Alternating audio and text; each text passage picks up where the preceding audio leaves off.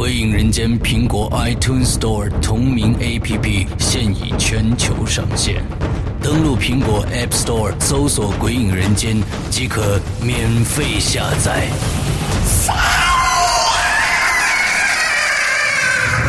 《鬼影人间》第一季第二季节目，加载最受期待鬼火集，连同封印机密档案，三大节目板块等你揭开神秘面纱。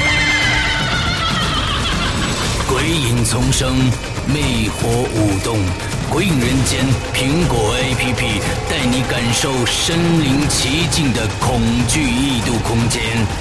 呵呵，你敢来吗？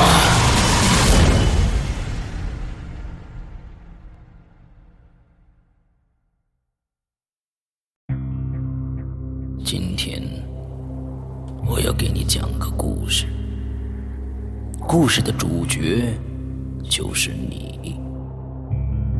这是一个极其恐怖的鬼故事，但千万别害怕，因为你就是鬼。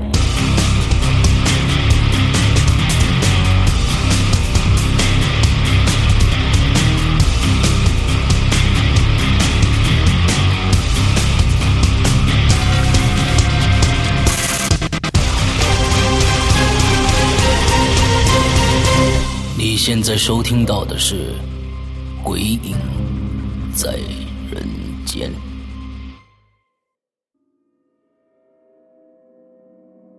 各位听众，大家好，你现在收听到的是《鬼影在人间》，我是主持人刘世阳。《鬼影人间》的苹果 APP 已经上线了，因为正好跨在了 iOS 六发布的日子。App 呢，目前还有很多的 bug，比如说闪退、鬼火集呢不能收听等问题。嗯，我们现在就这些问题正在进行修正，但苹果公司对修正后的版本呢要进行审核，大概要花掉十几天的时间，所以在这里向大家道歉。升级到 iOS 六的用户可能要等一段时间才能听到鬼火机了，希望大家呢可以再耐心的等一下。多谢大家的谅解啊！在鬼影的 QQ 群里，有好几位都是上军校的。我还记得一位叫青椒的鬼友，就是军校的，而且他的学校旁边就是监狱。监狱对于大家来说是一个太陌生的环境了。今天的第一个故事。就有请 EDC 这位鬼友，给大家讲一个关于监狱狱警的故事。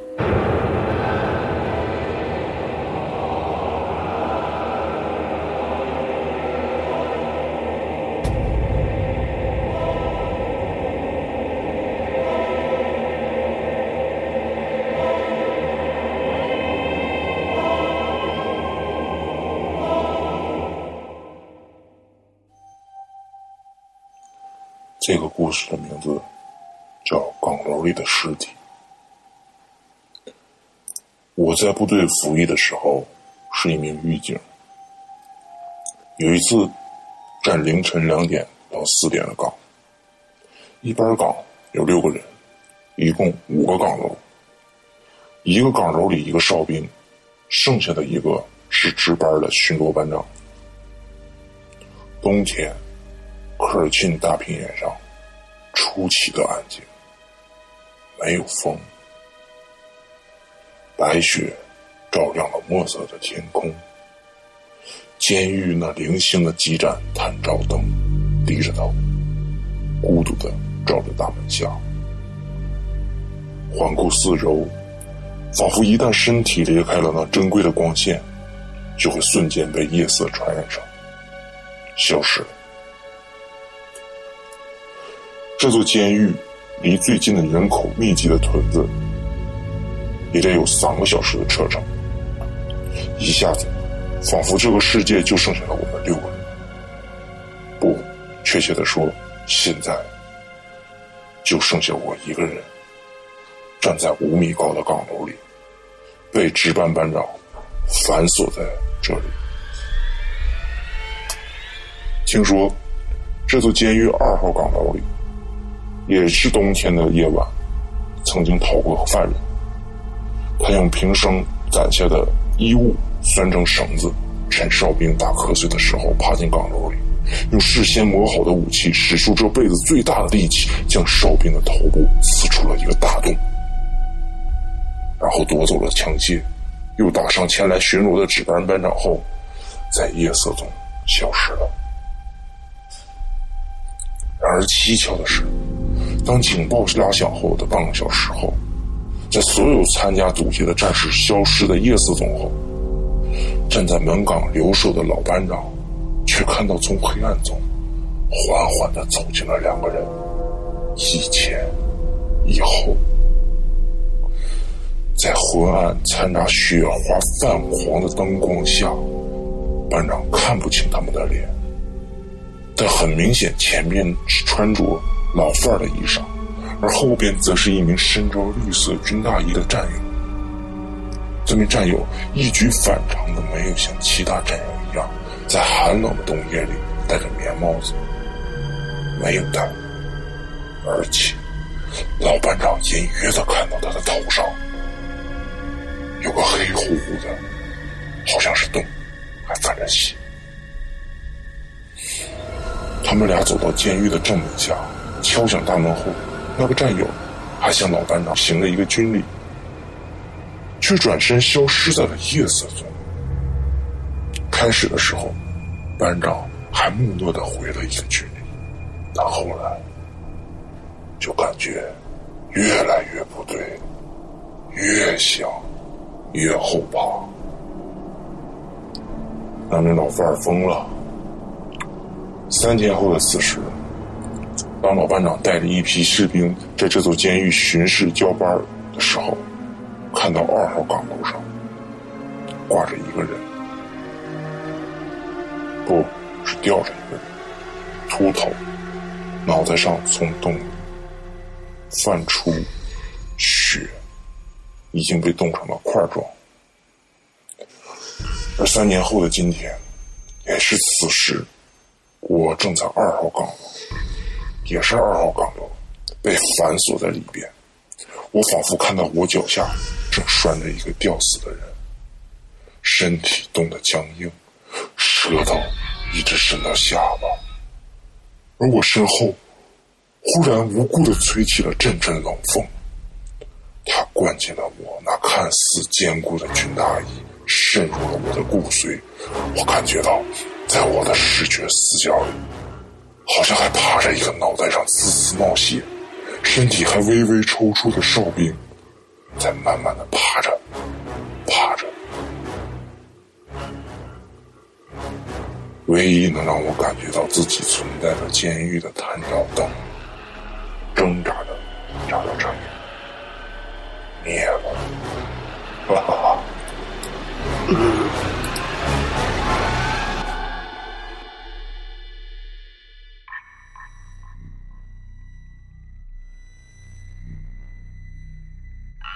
人的一生中会发生很多离奇怪异的事情，比如电灯不管关了多少次，都会自己亮起来；厕所的抽水马桶会自动冲水；电梯每次都会在一个固定的楼层停下来；再比如，你中午一起吃饭的朋友。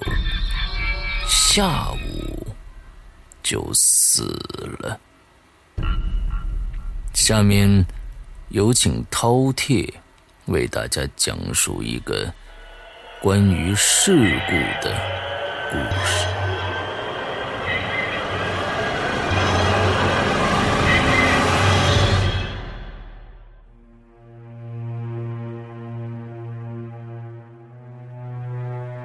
Hello。各位鬼影在人间的听众朋友，大家好，我叫饕餮，来自沈阳。生活中有些事对局外人来说，也许只是一个饭后的谈资，但对当事人来说，可能永远都难以忘怀，甚至改变他的一生。在这里，我要给大家讲述一段我朋友亲身经历，并且让他终身难忘的事。准确的说，是一次触目惊心的事故。那时，我在黄河边上一个风景秀丽的小城工作。当时，我所在的公司季节性停产就要结束了，公司开始组织部分员工到厂区检修设备，准备恢复生产。这天。是检修的最后一天，只剩下了一些收尾工作。中午，我与往常一样到食堂吃饭，因为没有正式生产，吃饭的却只有寥寥几人。宽敞的食堂显得很空旷。吃饭的时候，大家凑到一起讲起了段子。不知是谁无意中学起了赵本山的小品。不差钱儿人生啊，最大的痛苦莫过于人活着，钱没了。当时我身后的张强接道：“哎，我看呢，这人生最最大的痛苦就是人死了，钱没花了。”说完，大伙都笑了。我当时不知道为什么，心里咯噔一下，突然有种空了。当时也没往心里去。吃完饭，我去街上采购了些日常用品后，准备回厂。这时候，突然接到公司打来的电话：“小豪，你在哪里？赶快回来，公司出大事了！”还没等我来得及问什么事情，电话那头已经传来了一阵急促的嘟嘟声。挂掉电话，我迅速赶往公司，并打电话询问其他的同事。同事没有过多的话，只是说了句：“张强被电死了。”然后就挂了。听到这里，我心里感到一阵哆嗦，让我喘不过气。平日跟张强打交道比较少。这个人刚三十九岁，当过兵，干活也比较踏实。因为公司没有正常生产，没事的时候我也到检修组去帮忙。这几天混得还挺熟，感觉真是个不错的人。怎么刚才还活生生的说话开玩笑的人，就这么去了？到了晚上。公司还没联系到张强的家属，公司领导便召集我们几个中层开了个会议，就善后事宜进行商讨。最后安排我负责到医院联系办理遗体处理。当时遗体停放在三门峡市第三医院的太平间，我联系了停尸房管理员，由他们负责清洗。修面，我因担心修面师傅不够细心，同时也想去送送这个虽然没有过多交往，但是很不错的人。当时我和公司的司机还有停尸房管理员到了太平间，遗体已被安置在了冷藏尸体的冷冻箱内。当尸体。从冷冻箱里取出来的时候，散发着阵阵寒气。说实在的，那时候还是不怎么害怕，因为太晚了，联系不到人。我和司机还有那个太平间管理员，把张强的遗体抬了出来。当时的感觉就是真的太惨了。连太平间的管理员都说，至今还没见过遗体如此惨的。因为十万伏的高压，人已经被电熟了，整个遗体萎缩了近五分之一，左手除了大拇指骨节外，剩下的就是焦黑的一团。头上因为电击穿的缘故，原本茂密的头发只剩下一点点残留，还垂在那里。深深陷下去的眼眶直直地对着天花板，好像在尽最后的努力看着美好的世界一样。鼻子只剩下了焦黑的一小团，嘴唇已经无法包裹住牙齿。失去牙龈保护的牙齿向外微张着，好像在诉说自己痛苦与不甘。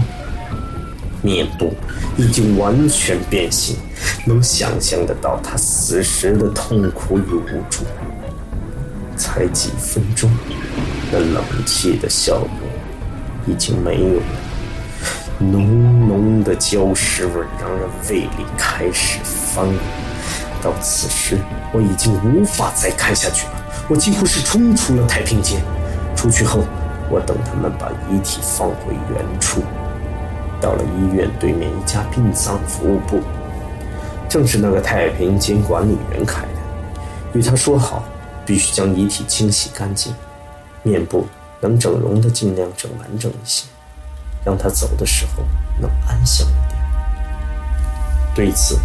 心里总是有一种敬畏在里头，我真心希望他能宽恕生者，在天国安息，但是心里总是有一种隐隐的作痛在里面。接下来的两天，就是与他的亲属协商善后事宜。到了第三天，双方因为赔偿金的事情还未达成协议。我突然接到家里的电话，家里有急事需要办理，就到车站买了票。当时开车的时间是凌晨三点钟。由于这两天一直都在外面忙着善后处理的事情，也就没有顾上收拾行李。晚上吃过晚饭后，叫了司机去城区收拾行李。那时已经是晚上九点多了。天很黑，这几天因为忙碌，心里慢慢开始平静下来。可不知为什么，一说起厂里，心里就会产生一种莫名的恐惧，只觉得他好像就在不远的地方静静地看着我。一路上。我发现平时爱说爱笑司机，竟然一句话也没有。到了厂区办公楼前下车后，一股阴森森的寒意油然而生。我终于忍不住说了句：“你陪我一起去吧。”可我发现，司机竟然呆呆的站在那里。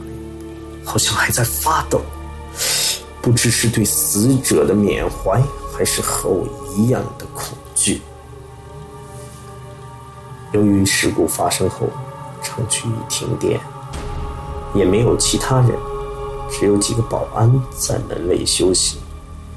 萧瑟的寒风，漆黑的夜晚，为了赶快回家，我只好壮着胆子，一个人上去收拾我的行李。我的办公室在二楼，没有电的楼道里，除了我匆匆的脚步声和急促的喘息声外，什么都没了。突然，窗户啪啪的响起，并且同时感觉到有个人就站在我的后面。我呆呆的站在原地，告诉自己。没事，就算他来了，自己平时对他也也挺好的，挺照顾他，他不会害我的。紧张的心情渐渐有些平静。上楼到了办公室的时候，索性也不怎么害怕了。到了办公室，借着手机的灯光收拾了一下要带走的东西，关上了门。就上了四楼宿舍去收拾。就在这时，我看到三楼水房那儿好像有个人影晃了一下。我问自己：怎么回事？难难道还有其他东西？或者是我眼花了？我尽量不去想那些恐怖的东西，但是寒意已经浇筑了我的全身，头发根儿都竖起来。但不管怎样，我只能硬着头皮上去收拾。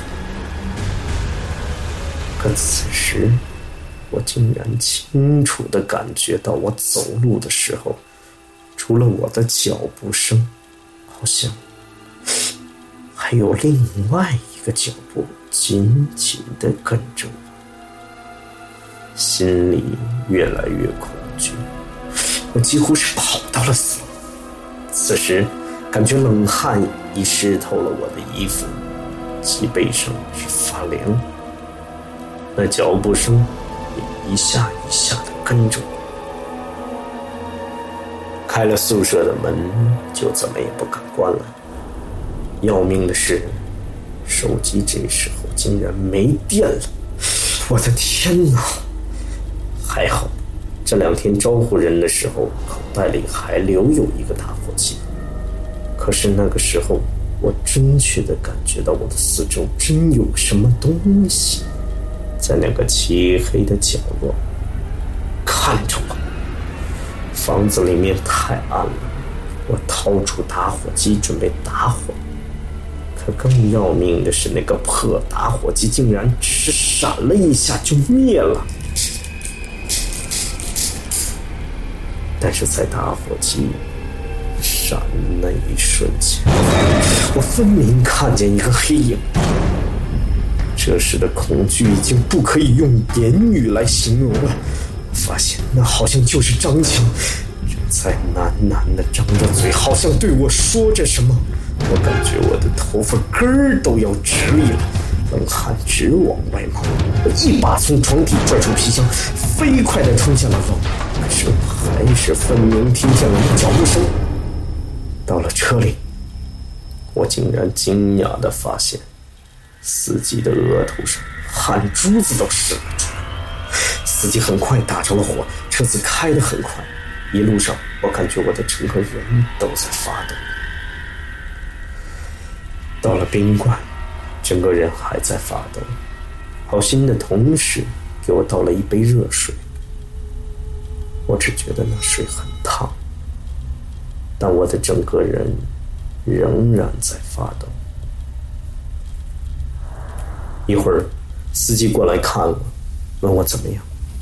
这时我已经说话的力气都没有了，只是一个人蜷缩在被子里。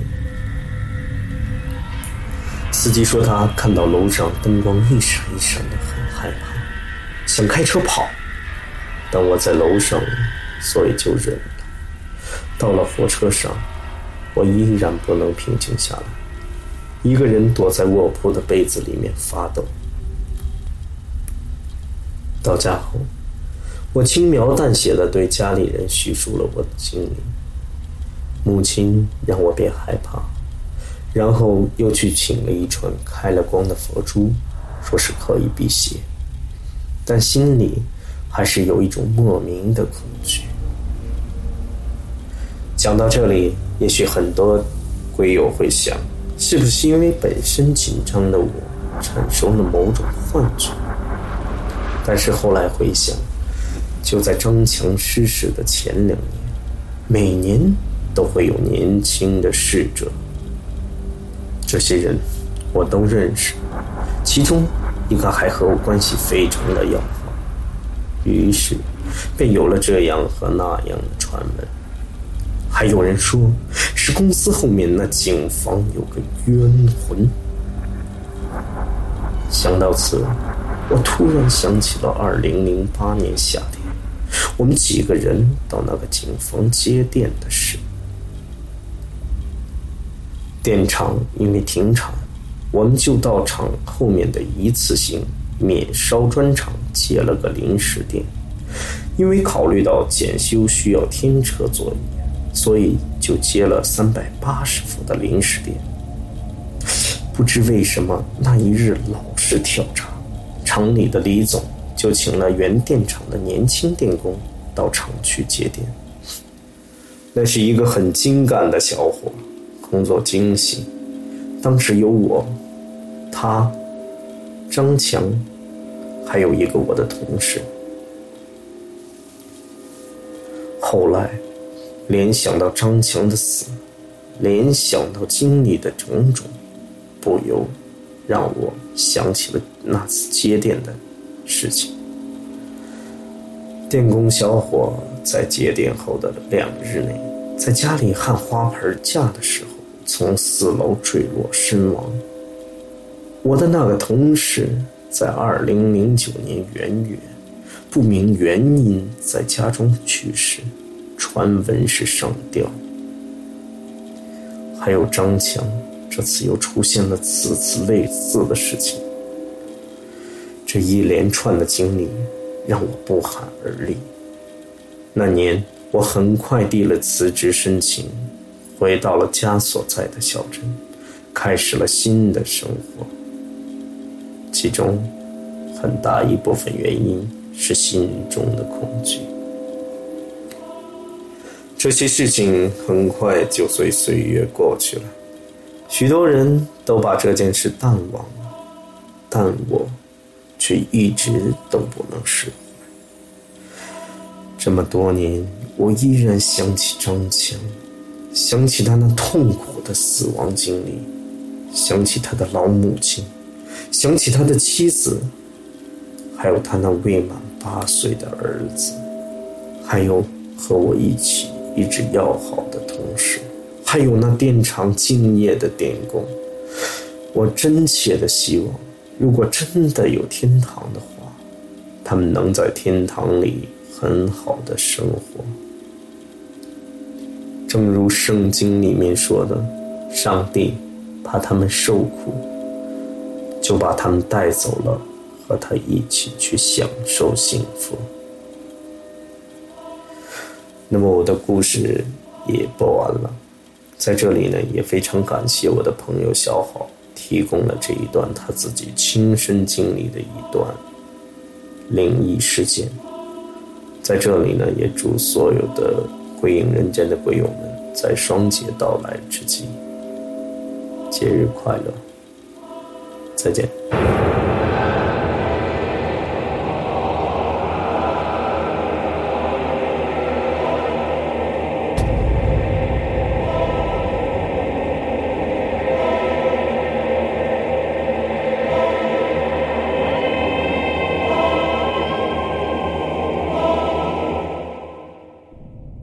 天的《鬼影在人间》就全部结束了。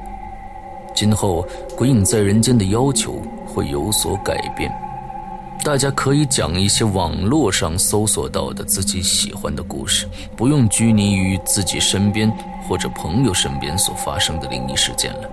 故事长度在五到十分钟即可。希望这样可以让更多的鬼友参与进来。《鬼影在人间》节目是否可以继续做下去，不在于我，关键在于鬼友们的支持。我和伊犁依旧会等着你们的那些吓破胆的故事。